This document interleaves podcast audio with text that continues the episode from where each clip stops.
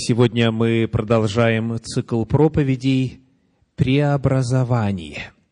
У нас уже восьмая по счету проповедь в этом цикле, и мы задаемся вопросом о том, как, согласно Священному Писанию, происходит изменение человеческой личности, как человек духовно растет, как фактически он меняется, преобразование мы рассматриваем инструменты, которые даны Господом в Священном Писании, представлены для того, чтобы этот духовный рост осуществлялся.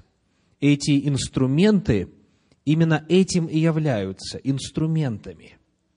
Это не способы заслуживания Божьей милости и расположения. Это не пути зарабатывания место в Царстве Божьем. Это именно способы, это инструменты, это обстоятельства, в которых Господь нас может менять.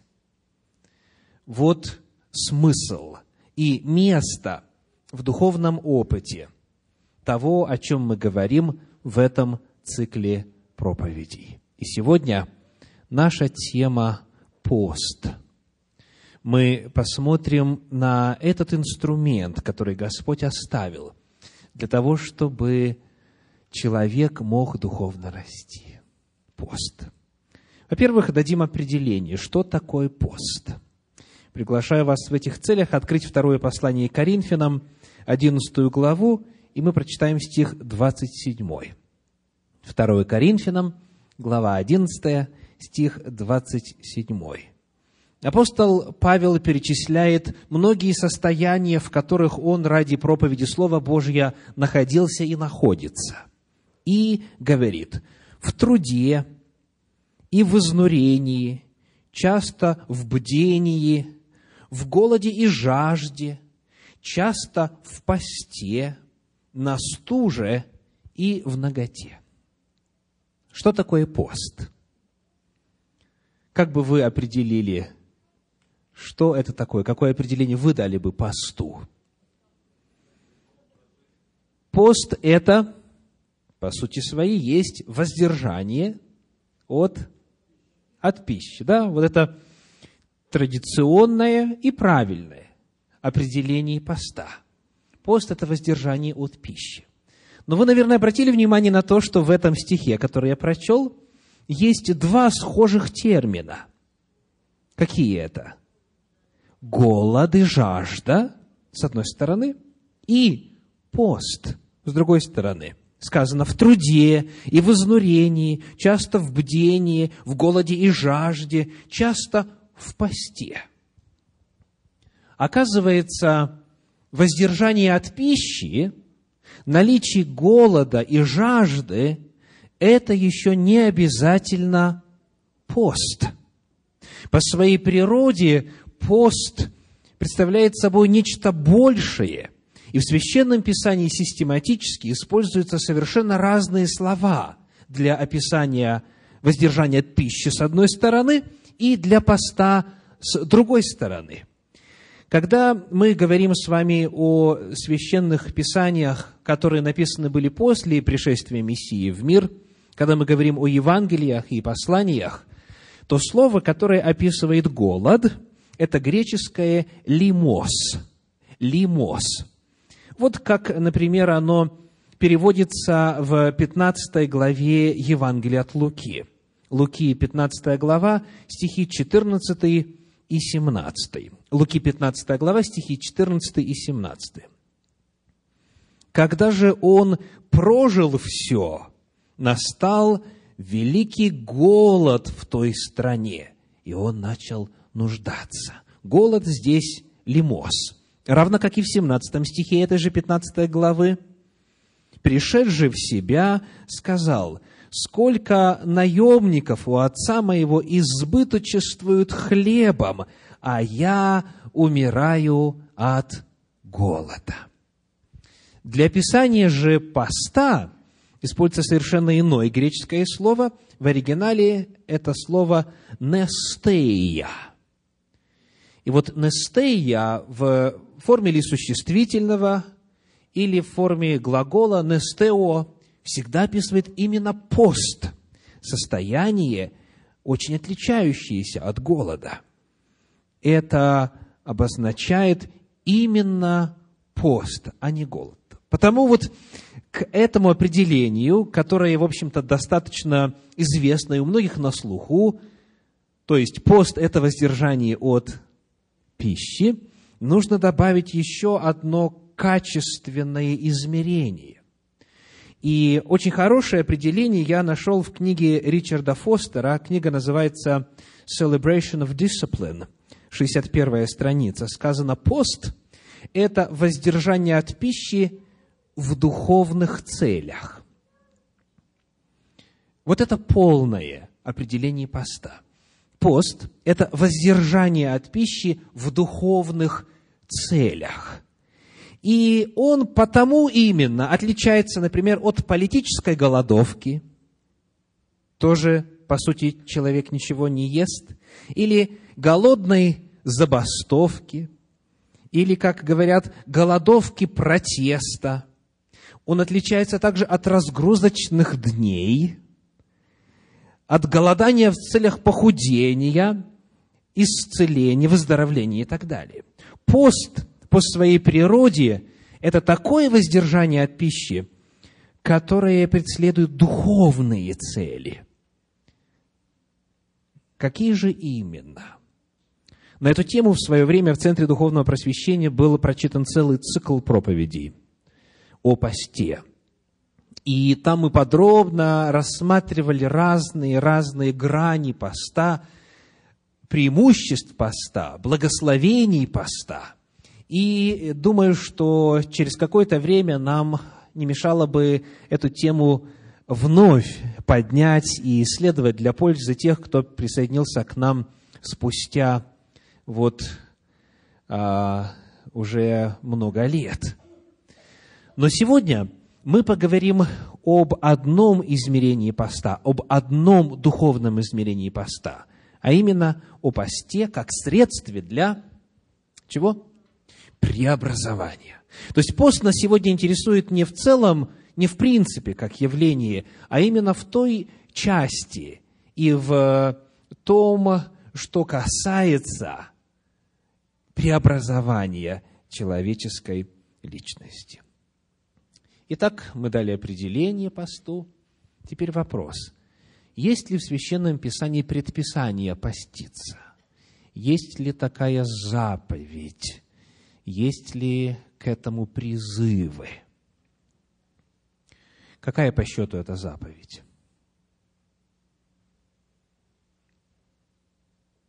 Вы понимаете подвох вопроса, да? Потому что термином заповедь э, многим привычно обозначать десять заповедей, да? Одна и вторая скрижаль. Там заповеди о посте нет – Другие включают в термин «заповедь» все 613 заповедей Торы. И иные говорят о том, что заповедь – это все, что Господь заповедал, то есть сказал делать, во всем Священном Писании. Потому давайте хотя бы несколько отрывочков прочитаем, где у нас есть призыв, ясно, определенно выраженный призыв – поститься. И нам хотя бы нужно заложить основание, удостовериться, что Бог нас к этому призывает. Хорошо? Первое место – это книга пророка Иаиля, первая глава, 14 стих. Иаиля, первая глава, 14 стих. «Назначьте пост, объявите торжественное собрание, созовите старцев и всех жителей страны сей в дом Господа Бога вашего и взывайте Господу. Как это называется? Что это, по сути, то, что мы прочли? Это призыв. Это призыв. Это приглашение, это повеление.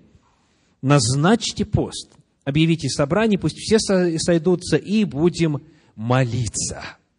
Говорит пророк Иаиль, передавая Божьи слова. У этого же пророка во второй главе читаем стих 15. Иаиля, вторая глава, 15 стих.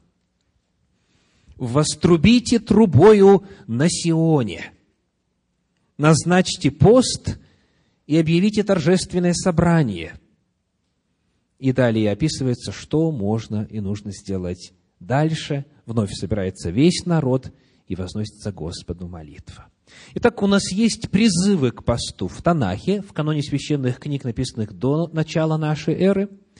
А также давайте посмотрим на несколько высказываний Иисуса Христа, которые оставлены на страницах Евангелий.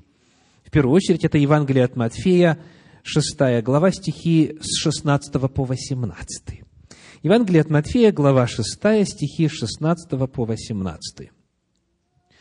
«Также, когда поститесь, не будьте унылы, как лицемеры, ибо они принимают на себя мрачные лица, чтобы показаться людям постящимися. Истинно говорю вам, что они уже получают награду свою. А ты, когда постишься, помажь голову твою и умой лицо твое, чтобы явиться постящимся не пред людьми, но пред Отцом твоим, который в тайне, и Отец твой, видящий тайное, воздаст тебе явно. Что это такое по своей сути, вот эти слова? Скажите, сказано ли «ты должен поститься»? Или сказано ли «постись»? Нет, не сказано. С другой стороны, сказано ли «если постишься», то поступай так-то и так-то? Не так сказано, правда? Сказано так, когда постишься. Что это подразумевает? Что это является обычной частью жизни верующего человека. Не просто ты должен, потому что уже призывы прозвучали, уже в Танахе этот вопрос и практика поста утверждены, нет нужды снова давать ту же самую заповедь. Христос не говорит, ты обязан это делать. Нет. С другой стороны, не говорится также, если ты будешь этим заниматься. Сказано, когда ты будешь это делать. То есть формулировка здесь такая, что пост воспринимается как нечто само собой разумеющееся, как обычная, естественная, нормальная часть духовной жизни верующего человека. Второе место из уст Иисуса Христа. Здесь рядышком Евангелие от Матфея, 9 глава, стихи 14 и 15. Матфея, 9 глава, стихи 14 и 15. Тогда приходят к нему ученики Иоанновы и говорят, почему мы и фарисеи постимся много, а твои ученики не постятся. И сказал им Иисус, могут ли печалиться сыны чертога брачного, пока с ними жених? Но придут дни, когда отнимется у них жених, и тогда будут поститься. Иисус Христос говорит, ученикам моим нет нужды поститься, потому что жених с ними. Жених в данном случае – это Иисус Христос. Вот они радуются, то есть друзья жениха радуются вместе с ним. И потому, когда он был с ними на земле, физически присутствовал, общался с ними, учил их и так далее, не было повода для поста. Но Христос говорит, настанет время, отнимется жених. То есть, что произойдет? Он возвратится, Господь вознесется на небо вновь, и они останутся одни. И тогда, сказано, будут поститься. Не просто могут поститься. Не сказано также и должны поститься, но будут. То есть это произойдет. И вот эта фраза «тогда будут поститься», она покрывает период времени от вознесения Спасителя до наступления Царствия Божьего. Мы живем с вами в то время, в ту эпоху, которая описана словами Иисуса Христа какими? будут поститься в те дни. Итак, мы находим, что воля Божья в отношении поста и предназначенности вот такой формы духовного опыта в Священном Писании изложена в форме призыва, в форме утверждений, которые представляются как нечто вполне естественное и, как говорят некоторые, имеющие место быть. Будем поститься? Если ответ на этот вопрос у нас «да», то тогда наша воля совпадает с волей Иисуса Христа. Если ответ на этот вопрос «нет», значит, не совпадает. Воля Божья, чтобы пост был частью духовного опыта верующих. Итак, мы рассмотрели вопрос определения поста. Во-вторых, вопрос призывов, повелений, заповедей Божьих о посте. И сейчас главное. Каким должен быть пост для того, чтобы он подлинно служил средством преобразования? Как поститься вот именно таким образом, чтобы пост помогал каждому из вас, всем нам духовно расти? Первый вопрос, который необходимо задать, чтобы получить ответ на вот этот главный вопрос, звучит так. Кто в центре поста? Человек или Бог? Кто в центре поста? Человек или Бог? Давайте посмотрим на несколько отрывочков из Священного Писания. Во-первых, Евангелие от Луки, вторая глава. Евангелие от Луки, вторая глава, стихи 36 и 37. Луки, вторая глава, стихи 36 и 37. Тут была также Анна, пророчица, дочь Фануилова, от колена Асирова, достигшая глубокой старости, прожившая с мужем от девства своего семь лет, вдова, лет восьмидесяти четырех, который не отходил от храма, постом и молитвою служа Богу день и ночь.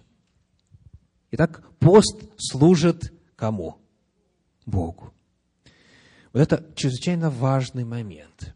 Пост, который преобразовывает, нацелен на Всевышнего.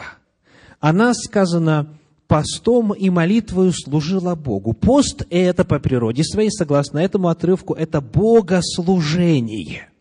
И богослужение, сам термин означает, что Богу служат. И о том, как проверить, пост является богослужением или самослужением, мы сегодня обязательно должны на основании Священного Писания. Книга Деяния апостола, 13 глава, 1 3 стиха. Еще один отрывочек, который помогает нам правильно ответить на вопрос, кто в центре поста, Бог или человек. Деяния апостолов, 13 глава, 1 3 стиха. В Антиохии, в тамошней церкви, были некоторые пророки и учителя. Второй стих.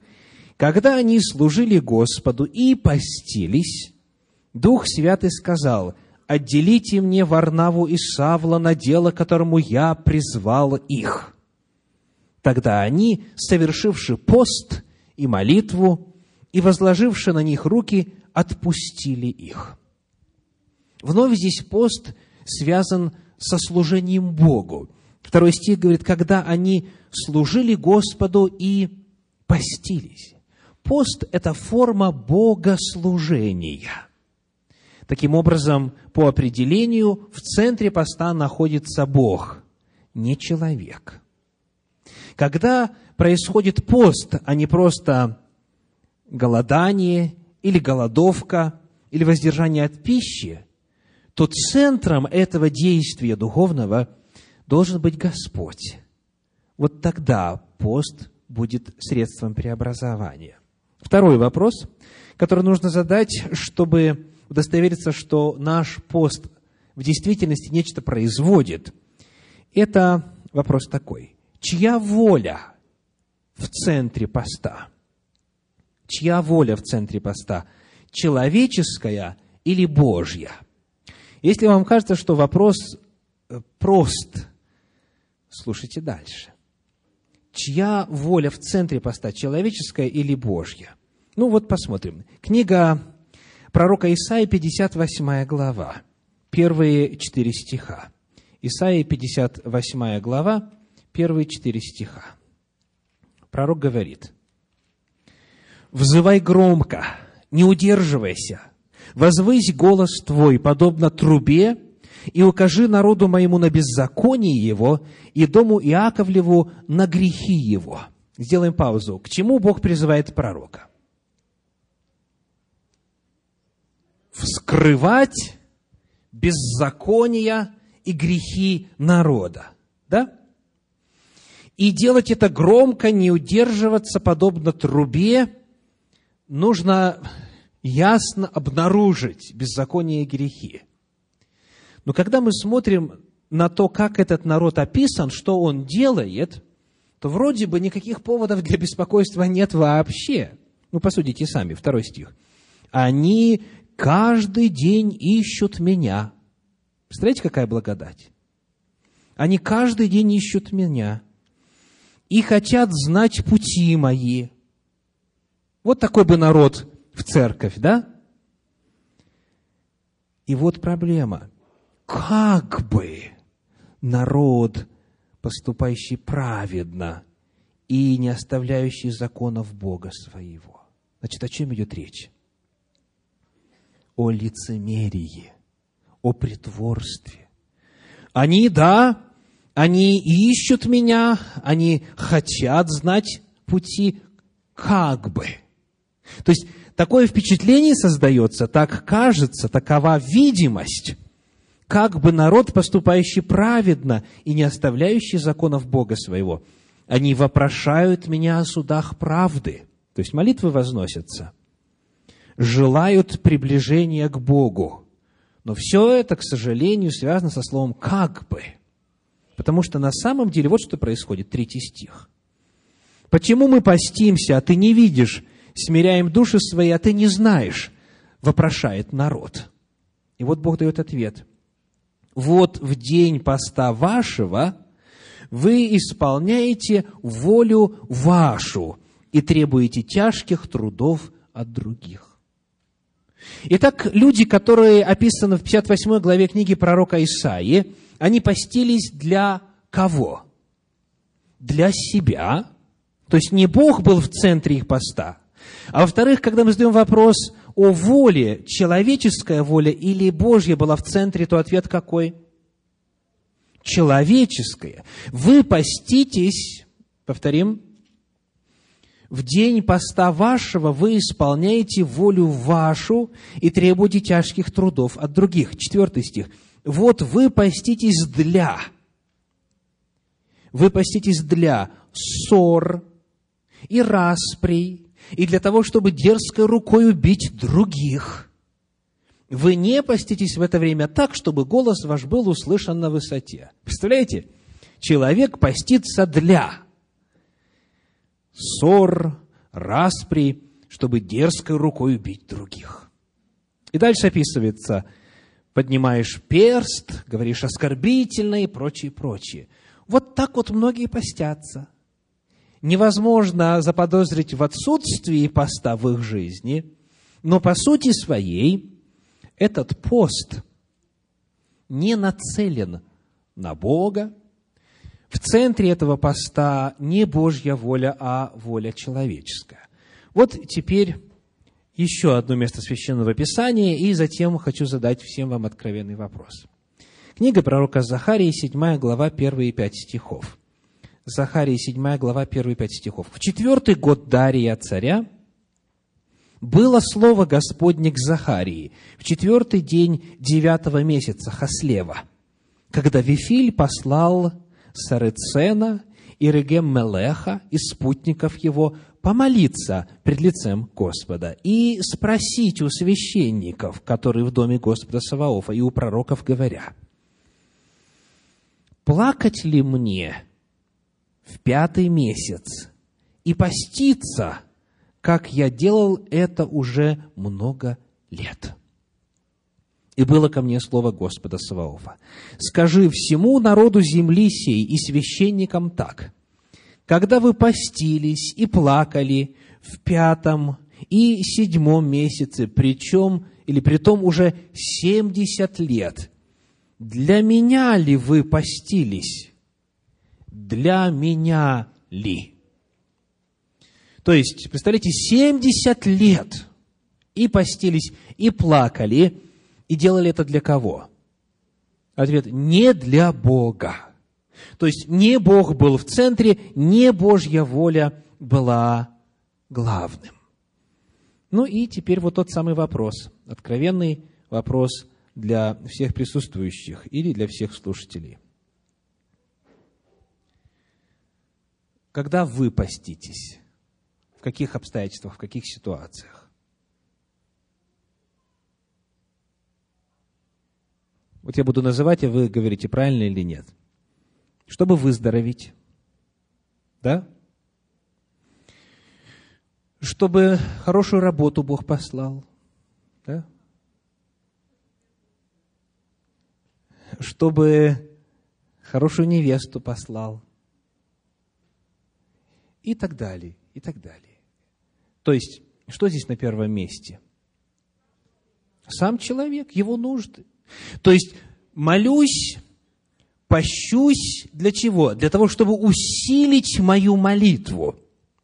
То есть, когда помимо молитвы человек еще воздерживается и от пищи, то этим самым в сознании некоторых он как бы наделяет свою молитву особым весом, и тогда его желания, его устремления пересилят, и его воля исполнится. Как правило, как правило, в большинстве случаев человек постится для того, чтобы его воля, его желания стали реальностью. Так или нет? Так. Чаще всего именно так. И потому Вопрос, который мы поставили, кто в центре вашего поста и чья воля в центре вашего поста является определяющим, ключевым. И, конечно же, Господь отвечает даже и на молитву, вознесенную в состоянии поста, тогда, когда мы чего-то своего ищем, потому что Он любит нас – и Он желает, чтобы мы ощутили прикосновение сверхъестественного и поняли, уразумели, что Он в действительности реален. И Он на самом деле помогает.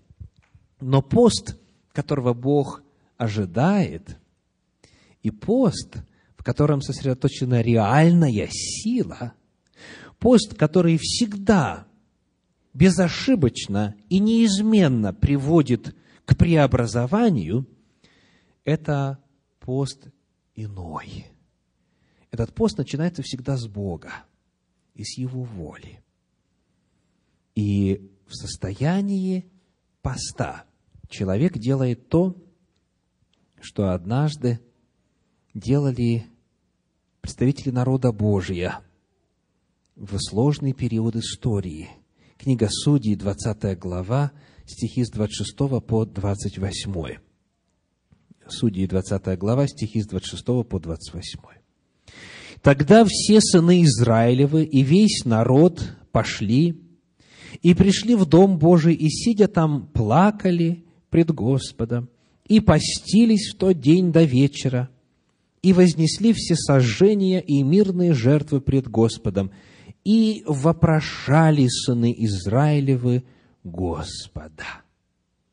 В то время ковчег Завета Божия находился там, и Финиес, сын Елиазара, сына Ааронова, предстоял пред ним. И дальше предлагается их вопрос. Итак, для чего они собрались? Они собрались, чтобы узнать волю Божью. Что нам делать? И для того, чтобы ее узнать, они постились, сетовали и молились. Вот образец – в отношении поста.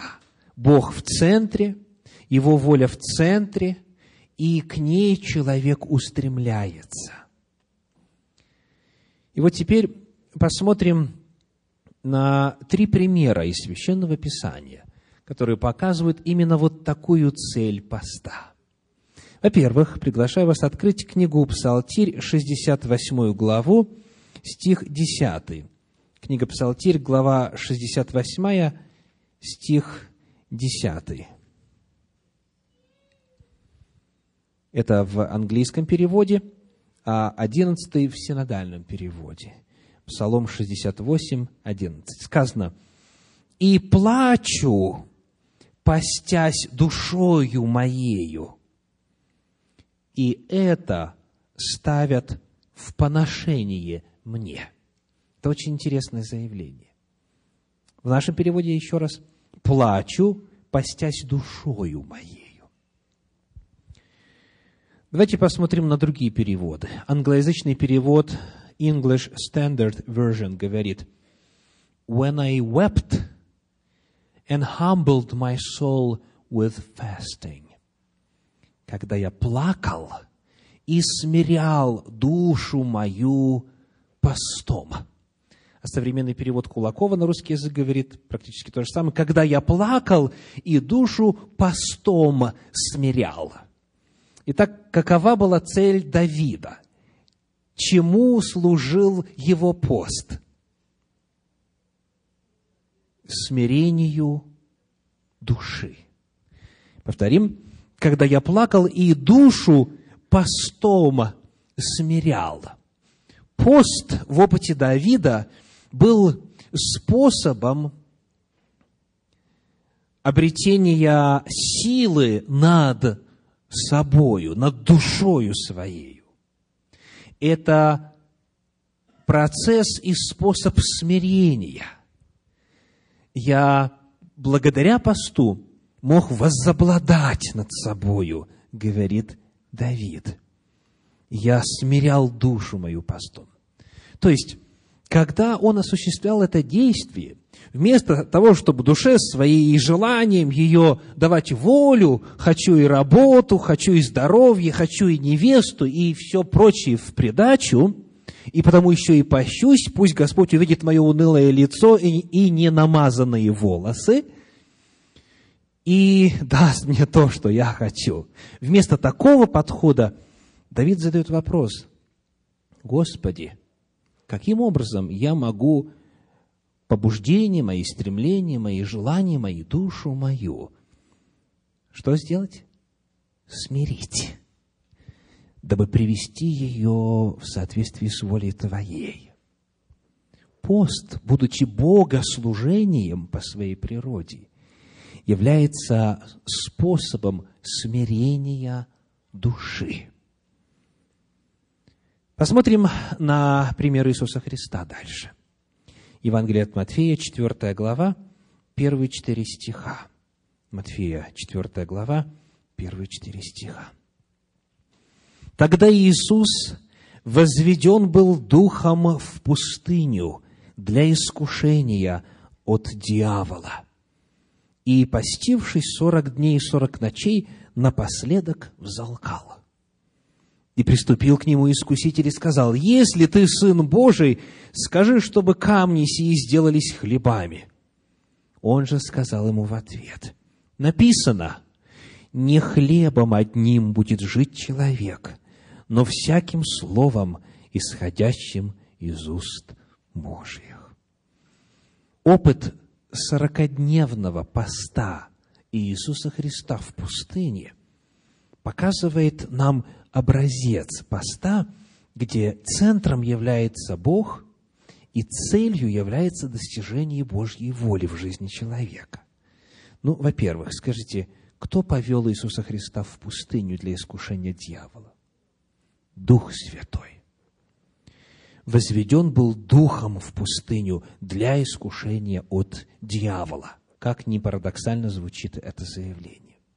Таким образом, мы узнаем, что, коль скоро Иисусу Христу предстояла встреча с дьяволом, с духом зла, с искусителем, ему необходимо было и пребывать в соответственном состоянии, чтобы возобладать и стать победителем. Потому и вывод, соответственно, пост был здесь использован Иисусом Христом как оружие в борьбе с дьяволом. Это был способ, это был инструмент для того, чтобы одержать победу. Далее, в этих словах, которые мы прочли, есть очень значимая антитеза, очень важное противопоставление двух миров и двух реалий. Когда Искуситель предлагает ему хлеба, Иисус отвечает, не хлебом одним будет жить человек, но всяким словом, исходящим из уст Божьих. Что происходит во время поста? Для того, чтобы жить, необходимо питаться. А когда человек отказывается от еды для достижения духовных целей, он тогда говорит, а я могу питаться чем? Словом Божьим, то есть Божьей волей. Она для меня есть жизнь. Слово Божье – это живое слово, оно живо и действенно. Иисус Христос, когда это говорил, Он повторял то, что записано в Торе, в книге Второзакония, и это вовсе не метафора. Это так и есть. И, по крайней мере, некоторые из вас знают это на практике. Человек, занимаясь углубленным исследованием Слова Божия, посвящая этому время, питаясь Словом Божьим, волей Божьей, Священным Писанием, он в действительности часто забывает о пище вообще. И он физически чувствует, как сила Божья к нему является и поддерживает его. То есть по всем законам он должен был бы быть слабым, он должен был бы быть обессиленным, уставшим, ослабевшим, но он в этот день поста продолжает свои занятия, идет на работу, решает все вопросы, все проблемы. И в некоторых случаях это очень напряженный день, в который он в конце дня, при иных обстоятельствах, если бы это не был пост, он был бы абсолютно обессилевшим и изнеможденным. Но поскольку он постился, если постился правильно, если этим самым постом своим он делал заявление о том, что для него не хлеб насущный, а хлеб надсущный важнее. Если этим постом он говорил э, всем вокруг себя и себе в первую очередь, что я отказываюсь от пищи телесной для того, чтобы питаться пищей духовной, то есть волю Божью в свою жизнь принимать, вот тогда происходит чудо. Снисходит на человека особая Божья благодать. И он физически ощущает силу. Силу, которая от Бога непосредственно исходит. Потому когда Иисус Христос постился, для Него это было принятием Божьей воли в Его жизни, осуществлением главенства духовного над плотским – вот в чем был смысл поста. И когда этот период закончился, сорокодневный, как говорит 11 стих 4 главы Евангелия от Матфея, тогда оставляет его дьявол, и все ангелы приступили и служили ему.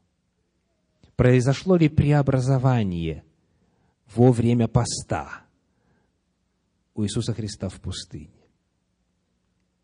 Он одержал победу над дьяволом. Он получил сверхъестественную помощь от ангелов. И таким образом преобразование и подготовка Спасителя к общественному служению произошли. Итак, образцом поста, который в действительности приводит к преобразованию, является Давид, является Иисус Христос – и в служении Иисуса Христа оставлены вот такие чудные слова на эту тему. Книга Евангелия от Иоанна, 4 глава, стихи с 31 по 34. Евангелие от Иоанна, 4 глава, стихи с 31 по 34. «Между тем ученики просили его, говоря, «Рави, ешь!» Но он сказал им, «У меня есть пища, которую вы не знаете». Посему ученики говорили между собой, разве кто принес ему есть? Иисус говорит им, «Моя пища есть творить волю пославшего меня и совершить дело его». Итак, что происходит во время поста? Что делает человек во время поста?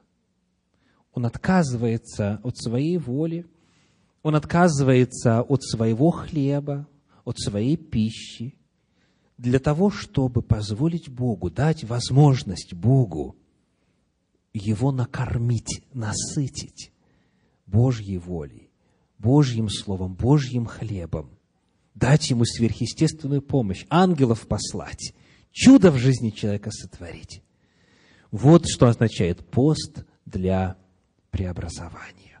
Ну и, наконец, первое послание Коринфянам, 9 глава, стихи с 25 по 27. 1 Коринфянам, 9 глава, стихи с 25 по 27. Все подвижники воздерживаются от всего. Те для получения венца тленного, а мы нетленного. Сделаем паузу. Чтобы получить венец нетленный, необходимо что делать? Воздерживаться. Так? И дальше. И потому я бегу не так, как на неверное, бьюсь не так, чтобы только бить воздух, но усмиряю и порабощаю тело мое, дабы, проповедуя другим, самому не остаться недостойным. Чем может быть пост для человека? Способом усмирения и порабощения тела – вот того самого греховного тела с греховными наклонностями, привычками и устремлениями. Апостол Павел, когда постился, а не просто когда голодал, он делал это с целью усмирения и порабощения своего тела. Пост – это также и упражнение в духовной сфере. Это подчинение желаний плоти – устремлением духа. Пост является способом победы над греховной плотью. Итак, сегодня мы кратко рассмотрели с вами еще один инструмент, который представлен в Священном Писании для преобразования.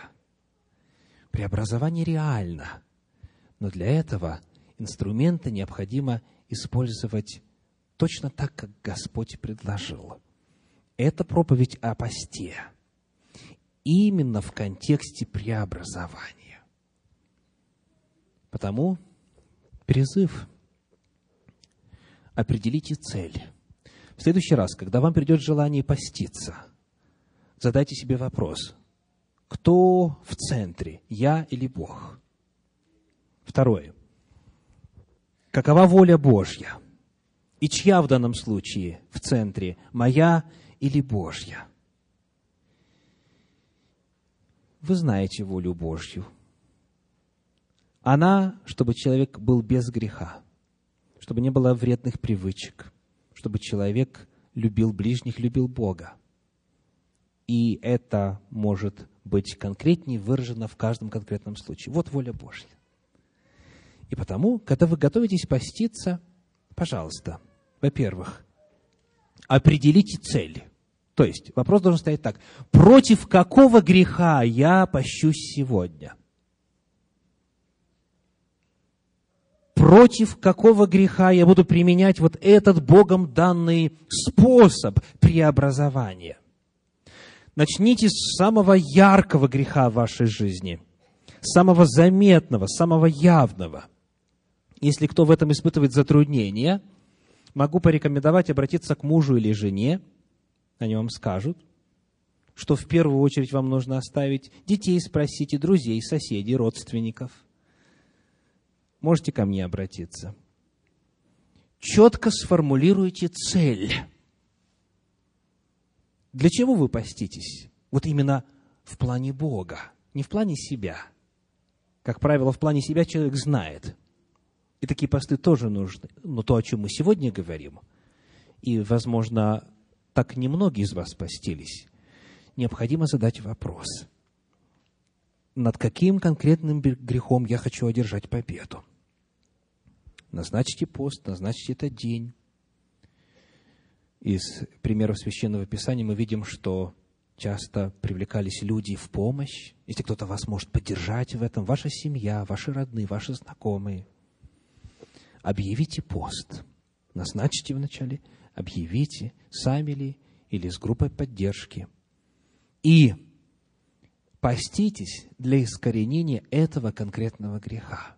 Потому что пост дан Богом в качестве способа усмирения плоти, в качестве способа смирения души. И вот имея эту конкретную цель, не сводя с нее глаз на протяжении всего дня, или двух, или трех, или сколько вы будете поститься, просите Господа и принимайте в этой молитве от Него победу, о чем мы говорили с вами раньше когда речь шла о молитве. Назначьте пост для искоренения этого греха и одержите победу. И у нас, дорогие, есть обетование, есть чудесное обещание от Господа.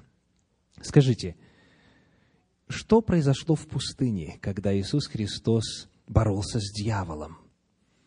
Какие три вида искушений ему удалось победить? Во-первых, это похоть плоти. Сделай сии камни хлебами. Во-вторых, это похоть очей. Дьявол показал ему все царства мира и славу их, и сказал, вот просто поклонись мне, и это будет твое.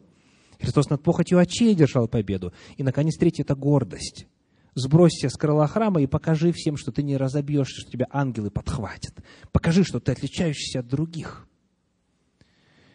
Похоть плоти, похоть очей и гордость житейская. Все они были преодолены постом. Все они были побеждены постом.